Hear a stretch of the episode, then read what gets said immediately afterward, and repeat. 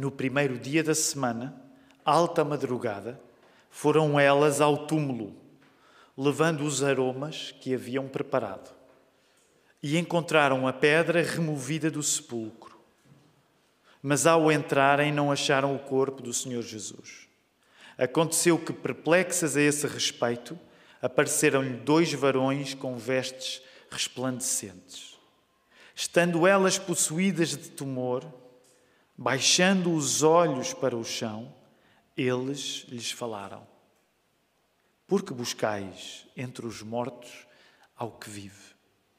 Ele não está aqui, mas ressuscitou. Lembrai-vos de como vos preveniu, estando ainda na Galileia, quando disse: Importa que o Filho do Homem seja entregue nas mãos de pecadores e seja crucificado e ressuscite no terceiro dia. Então se lembraram das suas palavras e, voltando do túmulo, anunciaram todas estas coisas aos onze e a todos os mais que com eles estavam. Eram Maria Madalena, Joana e Maria, mãe de Tiago. Também as demais que estavam com elas confirmaram estas coisas aos apóstolos. Tais palavras lhes pareciam como um delírio e não acreditaram nelas. Pedro, porém, levantando-se, correu ao sepulcro e, abaixando-se, nada mais viu senão os lençóis de linho e retirou-se para casa, maravilhado do que havia acontecido. Queridos irmãos, que fim de semana tão bom, longo, especial. Aliás, esta semana, de facto, tem sido desde quinta-feira, estivemos juntos na quinta-feira. Aliás, todas as quintas-feiras às oito, não esqueça, se puder aparecer, é muito bem-vindo. É um tempo precioso para nós, para voltarmos à palavra. Todas as quintas-feiras estamos reunidos aqui na Lapa. Se por alguma razão não puder estar, pode pelo menos assistir pela internet também. E na sexta estivemos juntos, eh, chamada Sexta-feira Santa, estivemos juntos com os nossos irmãos da Margem Sul. Foi muito importante também por causa disso, porque foi a primeira vez que estivemos juntos desde o tempo em que nos tornamos. Uh, em que a Margem Sul se tornou uma igreja autónoma. Nós queremos continuar a preservar esta comunhão especial com a igreja lá na Margem Sul. E hoje, às seis e meia da manhã, uns quantos de nós, um grupo grande, eu não contei, mas não deveria andar muito longe de, de uma centena de pessoas, éramos muitos Reunimos-nos ali às margens do rio Tejo, às seis e meia, para ver o sol nascer e, e, fazer aquilo que geralmente chamamos o culto da ressurreição, porque lembramos essa madrugada especial que acabámos de ler. Então isso significa, como o Hugo disse, uh, alguns de nós estamos, estamos levantados há algum tempo e posso confessar-vos, não para vocês se sentirem superiores aos irmãos que estiveram no primeiro turno, mas o primeiro turno faltava energia no primeiro turno, porque estavam à espera do pequeno almoço que tomámos juntos. É? Então hoje fizemos esse pequeno almoço juntos. Mas eu sei que convosco agora é diferente, é uma congregação com uma energia imensa e que já sem sono, já bebeu o café, portanto está desperta e é bom estarmos juntos. O tempo lá em cima foi muito bom, parecia um concerto do Travis Scott, com pessoas a saírem de braços e tudo. Vamos ter de orar pela nossa irmã Michelle, ela teve uma, uma pequena quebra de tensão. Por isso é que nós também mantemos as nossas grávidas nas nossas, eh, nos nossos motivos de oração, porque queremos orar por elas durante este tempo. Então foi um pequeno susto, mas está tudo bem. Ela ficou bem. Eu estive com ela a seguir, portanto eh, eles estão bem. Mas vamos continuar a orar pela Michelle também ao longo do dia de hoje. E eu sei que para alguns de nós ainda teremos um almoço, assim, talvez eh, familiar, pascal, não é? Então sei que é um dia cheio e que por vezes é difícil descansar no Senhor quando sentimos tantas coisas para fazer. Mas esse é o nosso propósito, descansarmos ainda em Deus. E uma parte do plano desse descanso passa por esta mensagem que vos quero pregar nesta hora, chamada Lembrar as palavras certas num tempo errado. Lembrar as palavras certas num tempo errado. Porquê um tempo errado? E é isso que quero partilhar convosco a partir dos 12 versos que nós lemos no capítulo 24 de Lucas. Não sei se concordariam comigo, mas talvez das piores coisas que nos pode acontecer é nós sermos esquecidos. E quando falo de sermos esquecidos, não falo de uma característica, de sermos esquecidos, de termos pouca memória, nos esquecermos das coisas. Estou a colocar-nos no final do processo, quando por alguma razão sentimos que nos esqueceram. Provavelmente é das piores coisas que nos pode acontecer, sentirmos que nos esqueceram, que fomos esquecidos. E também é por isso, quando falamos em esquecimento, em memória, que nós, quando lemos a Bíblia do início ao fim, vamos compreendendo que há um caráter sagrado na memória. Para nós cristãos, para os judeus também, há um caráter sagrado na memória. E porquê que há um caráter sagrado na memória? Porque quando nós sabemos, quando nós sentimos que Deus se lembra de nós, até o tempo errado que podemos estar a viver pode ser corrigido. E, e, eu quero partilhar isto contigo de um modo especial hoje, domingo de Páscoa, porque pode ser esse o teu caso. Por alguma razão, tu podes estar num momento que sentes como errado, como difícil. Tu querias estar num tempo diferente, mas estás neste. Mas uma coisa que eu quero partilhar contigo e dar-te esperança com a Bíblia aberta é que se Deus se lembrar de ti, o tempo que tu vives, por muito errado que te pareça, pode ser corrigido. Amém? Vamos orar isto, vamos pedir a Deus que faça isto acontecer na nossa vida.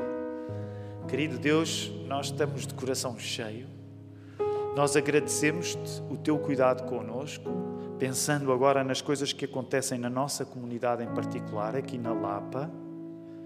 Querido Deus, nos últimos dois anos nós celebramos a Páscoa, nós celebramos a Páscoa todos os domingos, quando lembramos que o teu filho morreu e ressuscitou.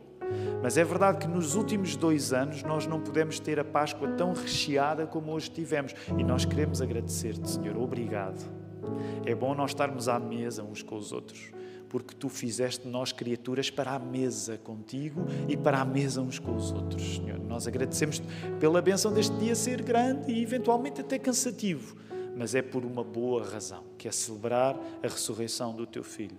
Ó oh, Senhor, e nós pedimos nesta hora que ainda estamos de volta da tua palavra, que a tua palavra nos alimente, porque o pequeno almoço foi bom, mas a tua palavra ainda é melhor do que qualquer pequeno almoço.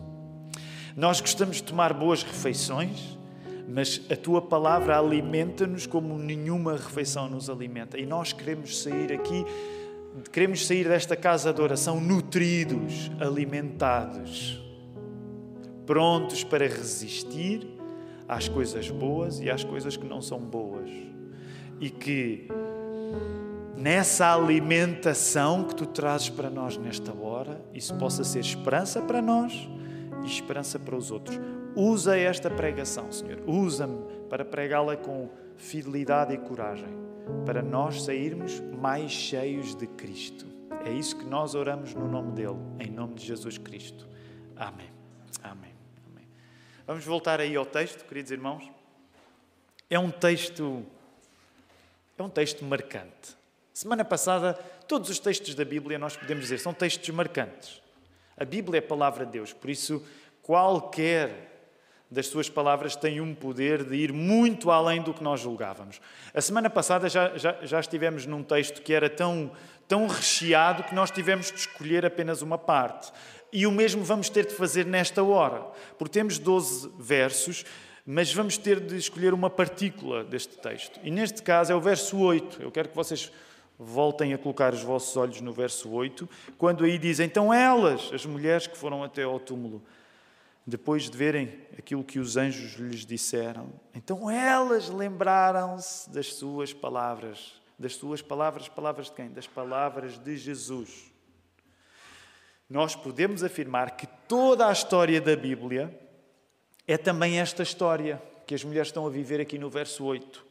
A história de nós lembrarmos as palavras certas, mesmo num tempo que nos pode parecer o tempo errado. E o tempo só parece errado porque estas mulheres, de certeza que não era o plano delas, de certeza que elas não tinham desejado viver o momento em que o Mestre morria.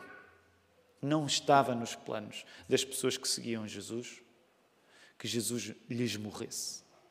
E nesse sentido, Jesus morreu-lhes. Esse não era o tempo ideal, não era o tempo certo, nesse sentido, era o tempo errado. Mas a verdade é que neste tempo errado topa a esperança que existe neste tempo errado. É atravessando este tempo errado que as mulheres finalmente vão perceber o sentido certo das palavras de Jesus. Porque aquilo que o texto está aí a querer dizer no verso 8 é que, apesar daquelas mulheres e dos discípulos e das pessoas que passaram três anos com Jesus, apesar de todo este grupo que esteve com Jesus em comunhão íntima durante três anos, foi preciso daquilo que era mais importante na pregação de Jesus. Já pensaste nisso? Já pensaste que a ressurreição de Jesus também é isso? Também significa que, apesar de todo aquele tempo que aquela gente vivia junta com o Mestre, eles não tinham compreendido o significado principal da vinda de Jesus até eles. Foi preciso Jesus morrer para, como diz aqui o texto, olha aí, verso 8. Então elas se lembraram das suas palavras. O que tem uma curiosidade. Apesar daquela gente viver com Jesus, durante o tempo bom, em que Jesus ainda não tinha morrido, elas não, estas pessoas não compreendiam o mais importante do ensino de Jesus, que ele precisava de vir, de morrer, como vocês estão a ver aí, olhem aí nos versos uh, eh, 6 e no verso 7. Os anjos é que estão a lembrar aquelas mulheres. Ele não está aqui, mas ressuscitai. E agora estou a parafrasear, mas é como se os anjos dissessem: Oh, minhas queridas, então, mas lembrem-se daquilo que ele vos disse ainda na Galileia, ainda fora de Jerusalém. Era tão importante, é necessário. O facto de Jesus ter vindo até nós é porque era necessário, era necessário, tinha de acontecer. Jesus, ao vir ao mundo, tinha de acontecer. O que é que tinha de acontecer? O verso 7 explica-te. Ele tinha de ser entregue nas mãos de homens pecadores. Ele tinha de ser crucificado. E ele tinha de ressuscitar. Ah, então era isso. Apesar de toda aquela companhia de Jesus, elas ainda não tinham entendido o significado principal da vinda de Jesus até elas. E muitas vezes é assim conosco. Aquelas mulheres de certeza que preferiam não ter de passar pelo momento em que Jesus morreu. Mas foi só porque elas atravessaram o momento em que Jesus morreu e agora estão diante da ressurreição que elas puderam encontrar o sentido das palavras que Jesus lhes tinha dito. Sem o mal de uma morte, e da morte de Jesus em particular, sem o mal de uma morte, tu não encontravas na ressurreição o poder das palavras de Jesus. Deixa-me voltar a repetir. Sem o mal de uma morte, nós não encontramos na ressurreição o poder da palavra. E por isso é que a nossa fé é uma fé, não é contraditória, mas é uma fé do paradoxo. Se não houvesse o um momento da morte, tu não ias conseguir compreender e celebrar aquilo que está em causa na ressurreição. Olha para o texto, verso 8. Uh, eh, e vamos aqui rapidamente só uns termos e até para percebermos umas, umas diferenças que existem no texto original no grego. Nós sabemos que, por exemplo, quando a Bíblia, o Novo Testamento em particular, fala de Jesus, e quando a Bíblia descreve Jesus como a palavra, como o verbo, no grego, nós sabemos que uma das palavras que é usada é uma palavra. Nós podemos até não ter andado num seminário, mas sabemos isto. Nós sabemos que uma palavra no grego usada para descrever que Jesus é a palavra é a palavra Lembram-se? Qual é uma palavra no grego usada para descrever Jesus como o verbo, como a palavra? A palavra logos. Então, nós sabemos, por exemplo, no início do Evangelho de João, é? o verbo estava com Deus e o verbo era Deus. Curiosamente, quando tu encontras aqui, no verso 8, lembraram-se das suas palavras, a palavra usada não é o logos, mas é a palavra rema. Porquê? Porque logos é usada para a palavra que Jesus é, como o verbo divino, o verbo criador. Rema é a palavra usada para aquilo que Jesus disse. Okay? Então significa que, apesar de nós traduzirmos em português as duas coisas como palavras, tinham sentidos diferentes. Portanto, o que estas mulheres agora estão a compreender é o sentido das palavras que Jesus disse. E o leitor da Bíblia sabe que quando a palavra palavra é usada, algo de imenso está a acontecer. O mesmo acontece aqui no momento em que estas mulheres são interpeladas pelos anjos e finalmente se lembram daquilo que Jesus lhes tinha dito. E nesta lembrança, neste processo do uso da memória, é como se fosse um momento eureka. Sabes o que é que é eureka? Pelo menos nos filmes ou nos livros é assim. Eureka é aquilo que os gregos dizem quando têm uma grande ideia, não é? Ah, eureka. Um, e, e, é como se houvesse um momento eureka naquelas mulheres. Ah! Ah! Aparece assim uma lâmpada acesa, não é? Ao lado delas, uma lâmpada. Finalmente fez-se luz, fez-se sentido. Lembrar-se da palavra é na Bíblia uma coisa do calibre fantástico que a ressurreição é.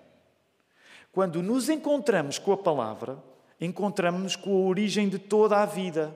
Quando nos encontramos com a palavra, nós encontramos com a origem de toda a vida, porque toda a vida só existe porque Deus cria as coisas através da palavra. Sem o Verbo, sem Jesus, nada do que há haveria. Ver o Jesus morto viver, e neste caso viver outra vez, é equivalente a lembrar o que Jesus disse, a encontrar o sentido de tudo. E é isto que está a acontecer aqui ao mesmo tempo. Elas estão a saber que Jesus está vivo e saber que Jesus está vivo é equivalente a compreender o sentido das palavras que ele disse. É descobrir não só que Jesus está vivo, mas é Jesus tornar-se vivo na nossa compreensão, na nossa memória. Os judeus criam que era imperativo, era fundamental dizer de peito cheio aquela expressão lembra-te Israel, ou ouve Israel, a chamada Shema, encontrada lá em Deuteronômio 6,4. Porquê? Porque lembrar é ouvir outra vez. Queres uma definição bíblica de lembrar? Lembrar é ouvires outra vez. É continuares na vida que te foi criada pelo Deus, por aquilo que Deus disse. Eu sei que estou a abreviar muito, e na Lapa este é um assunto antigo, nós passamos a vida a insistir nesta tecla. Quando Deus diz alguma coisa, universos são criados. Foi assim que o nosso universo foi criado. Então, quando tu lembras a palavra, a palavra volta a criar vida em ti. Estás a perceber onde é que isto vai parar? Se tu esqueces a palavra, tu cortas a dinâmica da vida em ti. Deus diz e nós vivemos.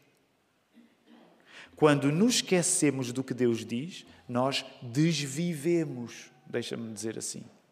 Quando nós nos esquecemos daquilo que Deus diz, nós perdemos vida. Quando nós lembramos aquilo que Deus diz, nós ganhamos vida. Então percebe o que é que te está a ser sugerido neste texto. Jesus é que ressuscitou, mas no momento que aquelas mulheres lembram as palavras que ele lhes disse, elas também estão a ganhar uma espécie de vida nova. Ah! Ah! Como é que isto me passou ao lado? E no momento em que elas lembram o que Jesus tinha dito e não tinham compreendido, é como se houvesse uma vida nova a acontecer nelas também. Porque de cada vez que tu lembras o que Deus te diz, tu ganhas uma vida nova para viver. Se tu esqueces aquilo que Deus diz, tu perdes vida. A pouca vida que os discípulos tinham naquele momento Sabem uma coisa interessante nos últimos anos, quando, por exemplo, nós nos acostumámos a celebrar o culto da Sexta-feira Santa. Aliás, a irmã Irene vem-me lembrar na sexta-feira que essa era uma prática que a nossa igreja manteve ao longo dos anos, o culto de Sexta-feira Santa. Sabem, permitam-me dizer, é uma opinião, não têm de concordar comigo, até porque uma igreja pode ser fiel sem fazer a reunião da Sexta-feira Santa. Mas sabes uma das coisas, eu não cresci a ser habituado a haver um culto no dia da Sexta-feira Santa. Mas agradeço a Deus porque, de facto, uma coisa que acontece é que quando nós chegamos ao domingo, de certa maneira, nós sentimos que a nossa celebração da Páscoa é mais cheia. Eu não estou a dizer que as igrejas precisam de celebrar o culto de Sexta-feira Santa, mas na minha experiência pessoal, que é a vossa experiência também, isto ajuda-nos a celebrar com mais, com mais intensidade aquilo que acontece ao domingo. Sabes, nos primeiros anos que eu comecei a celebrar este culto à sexta-feira, uma das coisas que passou a ser mais clara para mim é o silêncio e a dificuldade daqueles dias para os próprios discípulos. Porquê? Porque, como nós na Sexta-feira Santa lemos os textos acerca da morte e ficamos nos textos acerca da morte, o pastor Filipe fez isso tão bem na, sexta-feira anterior. de repente ficamos com aquele sabor desconfortável da morte e colocamos-nos com mais eficácia nas sandálias daquele povo que se sentiu abandonado pela morte de Jesus. Eu não sei se isso acontece contigo, mas pelo menos acontece comigo. Eu penso nos discípulos, sabem, de certa maneira eu sinto mais próximo dos discípulos e da falta de esperança que eles tinham. Também não te nego uma coisa que tem acontecido. Eu, eu, eu, eu, sinto que as mulheres, de facto, são especiais. Porque as mulheres conseguiram fazer uma coisa que os homens não fizeram. É? E vocês já me ouviram pregar sobre isto no passado. Se tivermos em conta que as mulheres nem sequer tinham a certeza de ir conseguir abrir a porta do sepulcro, só mostra que, de facto, a vontade de uma mulher, quando está acesa, é muito superior à força física de um homem. Porque elas nem sequer sabiam como é que iam fazer aquilo. Mas, meu irmão, quando uma mulher mete uma coisa na cabeça, não é? É mesmo assim. E isso faz-me pensar: as mulheres é que estavam lá, não eram os homens, os homens não estavam lá, de facto. Isso faz-me sentir a, a, a, certa desesperança dos homens. Onde é que está o homem quando a gente precisa dele? Se calhar é isso que as mulheres iam dizer no caminho, não é? Cambada, ele escolhe só homens, só doze, um já basou. E eu. Desgraça. E deixa-me dizer, às vezes é o que eu sinto também connosco, os homens aqui da igreja. Onde é que estão os homens quando a gente precisa deles? E as mulheres estão ali. Mas onde eu quero que tu regresses é esse sentido de falta de vida que estava nos discípulos. Agora, deixa-me dizer a falta de vida que estava nos discípulos é, é, sem dúvida porque Jesus tinha morrido, mas a falta de vida que estava nos discípulos também é porque eles não tinham entendido o sentido das palavras de Jesus. Eram essas duas coisas a acontecer ao mesmo tempo. Por isso mesmo é que quando o anúncio da ressurreição vem dado pelos anjos, começa a existir vida dentro da memória daquelas mulheres, dentro da compreensão daquelas mulheres. Logo, a ressurreição de Jesus acompanha o surgimento da memória do que ele disse. As duas coisas vêm juntas. Jesus está vivo e agora passa a estar viva a palavra dele em nós através da memória. As duas coisas vêm juntas. Jesus está vivo e a nossa memória fica viva também das palavras do Senhor Jesus. Reparem, eu creio que não é por acaso que algumas das doenças que mais nos assustam são doenças, por exemplo, degenerativas a nível da memória. Já pensaram nisso? Porquê é que nos arrepiam especialmente essas doenças? Talvez alguns de nós até já tenhamos convivido com alguém nessa condição. Porque de cada vez que uma pessoa perde a memória, de certa maneira, essa pessoa despersonaliza-se, ela perde a pessoa que foi. É por isso que os cristãos, os judeus também sabem que a memória é sagrada. A memória é um órgão espiritual. Porque quando nós nos esquecemos do nosso passado, o, nosso próprio presente perde sentido. Provavelmente tu já leste em livros ou viste em filmes histórias em que, por alguma razão, uma pessoa sofre de uma amnésia e de repente, e de repente fica numa crise total. Quem sou eu? Eu não sei quem sou. Porque a perda da memória, nesse sentido, é a própria perda da personalidade. Memória não é só a vida no passado. Nesse sentido, a memória é a vida no presente também. Reparem, nós que não assistimos aos acontecimentos de há dois mil anos, a vida de um cristão é a vida da prática da memória dia após dia, porque nós estamos a viver de factos passados, que acreditamos que não servem apenas o passado, mas que, tendo acontecido no passado, eles se verificam hoje para nós. Eles alimentam-nos hoje para nós. E nesse sentido, não é difícil compreender que pessoas esquecidas sejam pessoas num processo de morte espiritual. Jesus, podemos dizer, foi a memória feita pessoa. Jesus foi a memória feita pessoa. Como assim? Explica lá isso, Tiago. Como é que Jesus é a memória feita pessoa? Jesus, que é o Verbo, que é a palavra que estava com Deus e era Deus sem a qual nada do que foi criado se criou. Jesus foi o Verbo inicial a voltar àquilo que ele próprio tinha criado. Jesus é o Criador tornado criatura. Jesus é acolhido por aqueles a quem é dado o dom de lembrarem que é Ele que devem a existência. Repara, quando tu és cristão, de certa maneira tu recordas uma coisa que é fundamental, que é tu não decidiste existir. A vida que tu tens foi-te dada. E isso, mesmo que tu não sejas cristão, podes, pelo menos até aí, concordar. Não precisas ser religioso ou não precisas ainda te sentir muito evangélico nesta manhã, mas isso tu concordarás comigo, que é tu não decidiste existir. Tu deste conta de existir já existindo. Não quero tornar isto muito filosófico, mas tu, quando deste por ti, já cá estavas. O que significa que tu podes reconhecer que não deves a existência a ti próprio. Claro que isso pode não levar-te imediatamente a acreditar em Deus.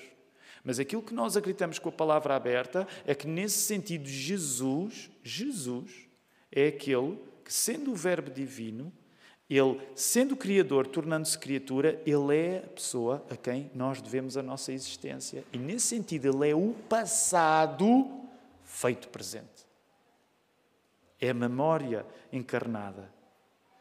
E Jesus também é rejeitado por todas as pessoas que, mesmo que não tenham intenção, querem ser esquecidas disso. O meu ponto aqui é: tu podes rejeitar o cristianismo por razões intelectuais. Epá, não faz sentido para mim. Tu podes rejeitar o cristianismo por razões até de ordem mais emocional. Epá, não sinto, não, não clica, não, não acontece. Mas o que eu quero dizer, e quero ser eh, civilizado, mas deixa-me fazer uma acusação, se é possível dizer desta maneira, deixa-me acusar-te de uma coisa se não acreditas em Cristo. O ponto aqui é, tu para não acreditares em Cristo, tu decides ser esquecido do facto que não te deste origem a ti mesmo tu decides não reconhecer que o facto de estares vivo não depende de ti próprio. E nesse sentido, tu queres ser esquecido de que todas as coisas, para começar, precisaram da palavra. Palavra é essa que encarnou em Jesus Cristo. A salvação de uma alma, nesse sentido, é sempre um exercício de memória. Sempre um exercício de memória. Tu não te autocriaste, tu foste criado. Agora repara, também por isso, é que muitas vezes os piores momentos da vida são os, os momentos em que nós nos sentimos esquecidos. Nós sentimos que desaparecemos porque sentimos que ninguém se lembra de nós. Se nós deixarmos de existir na vida dos outros, é pouca a vida que nos interessa viver. E, e, e eu dou-te algum tempo. Pensa em momentos que para ti foram especialmente dolorosos porque pessoas que tu valorizavas se esqueceram de ti. Há sempre um exemplo clássico na infância, pelo menos eu recordo, porque me aconteceu e provavelmente aconteceu uma boa parte de nós, que é uh, um momento que, quando tu eras criança, te perdeste dos teus pais, ou perdeste de quem cuidava de ti. É? Lembram-se de algum momento? Eu lembro uma vez de estar num, num centro comercial e me perdi dos meus pais. Então, eu não estou a dizer que na altura, quando perdi dos meus pais, tinha muita consciência do que estou aqui a pregar, mas o pânico daquele momento é as pessoas que cuidam de mim, eu não sei delas, eu desapareci da vida delas. E as crianças geralmente reagem mesmo com susto. Onde é que estão as pessoas que cuidam de mim? Eu desapareci da vida das pessoas que cuidam de mim. Isto se falarmos de uma experiência mais infantil. Mas pensa numa experiência mais amadurecida. Momentos em que, por alguma razão, alguma pessoa que tu valorizavas e sentiste que tu deixaste de ter importância para ela. Tu deixaste de estar na memória dela. Isso muitas vezes acontece quando alguém que tu gostas, de certeza que já te aconteceu, ou então sou eu que sou um grande falhado, a mim já me aconteceu, mas que é alguém que tu valorizavas, vai estar com essa pessoa e tu pensas que criaste assim uma relação forte e essa pessoa não se lembra do teu nome. Nunca vos aconteceu a mim já e tu apercebes-te da verdadeira insignificância que é a tua. Uau, eu pensava que nós tínhamos uma coisa especial. Não, não tens. A pessoa nem sequer se lembra do teu nome.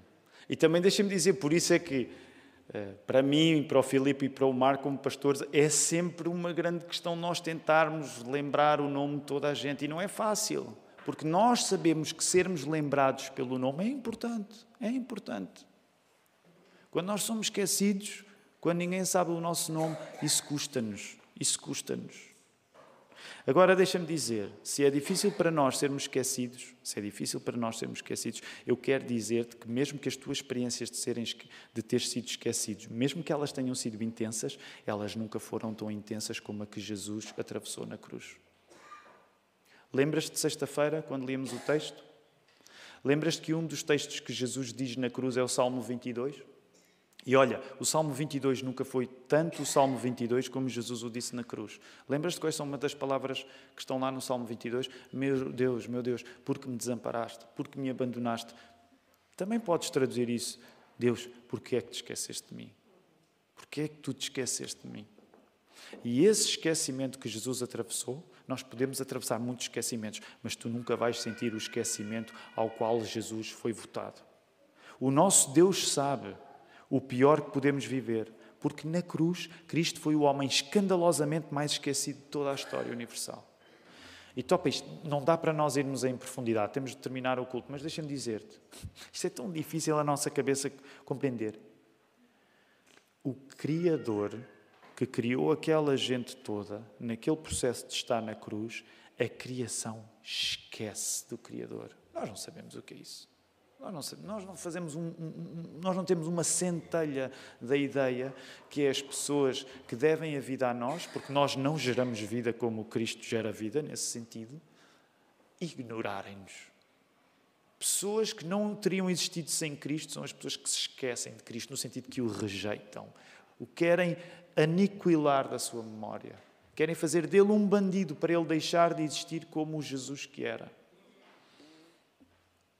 Agora, deixa-me dizer-te, ao mesmo tempo, quando por alguma razão acontece, no maior esquecimento global que tu podes atravessar, quando acontece tu ser esquecido, mas seres lembrado por Deus, uma vida nova começa.